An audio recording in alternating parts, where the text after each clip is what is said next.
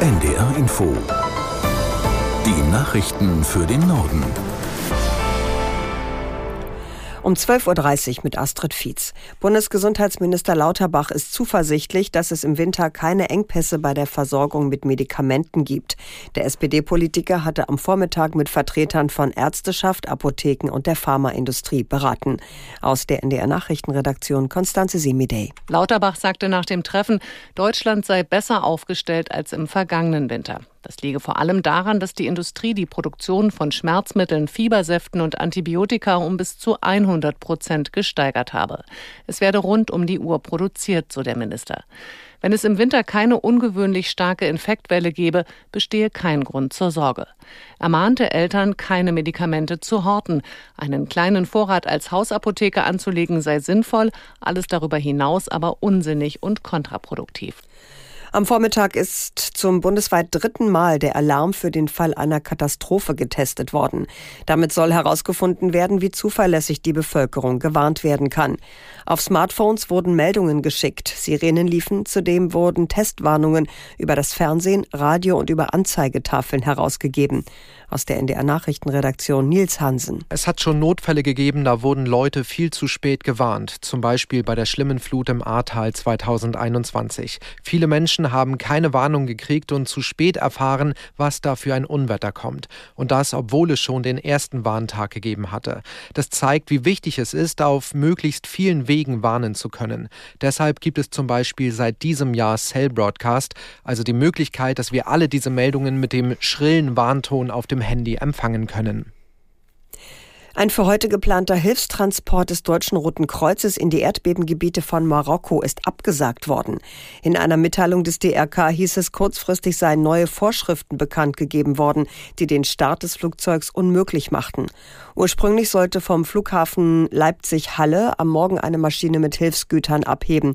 Oliver Neuroth aus Berlin zur Frage, wie es nun um die deutsche Erdbebenhilfe für Marokko bestellt ist. Da sieht es weiter schwierig aus. Marokko wollte bisher ja keine Erdbebenhilfe vom deutschen Staat, will das auch immer noch nicht.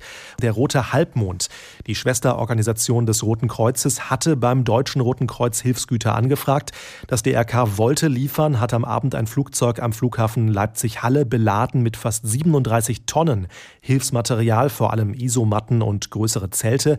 Heute Heute Morgen sollte die Maschine starten, aber dazu kam es nicht. Vom DRK heißt es, dass die marokkanischen Behörden neue Regularien, neue Vorgaben erlassen hätten, die den Flug nicht möglich machen. Details sind dazu nicht bekannt. Die Aktivitäten der Menschheit schwächen die Belastungsfähigkeit der Erde und bringen den Planeten in große Gefahr.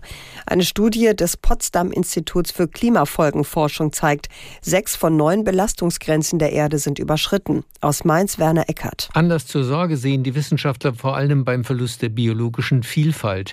Sie sei eine Art Rückversicherung, die Fähigkeit, Störungen in anderen Systemen auszugleichen. Besonders hier bewege sich die Menschheit mit hohem Risiko voran.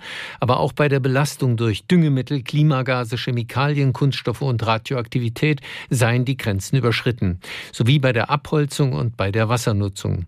Die Autoren nennen ihre Arbeit einen erneuten Weckruf an die Menschheit, dass die Erde bald keine sichere Basis mehr sein könnte.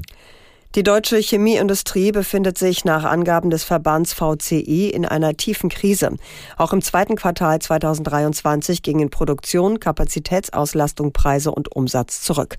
Aus Frankfurt am Main Melanie Böff. Die Umsätze lagen zuletzt deutlich unter dem Vergleichswert aus dem vergangenen Jahr. Auch die Produktion sackte ab, im Vergleich zum Vorjahr um 8 Prozent. Ohne das Pharmageschäft brach sie sogar um gut 14 Prozent ein. Die Hoffnung auf eine Erholung im zweiten Halbjahr hatte die Branche bereits in den vergangenen Monaten aufgegeben.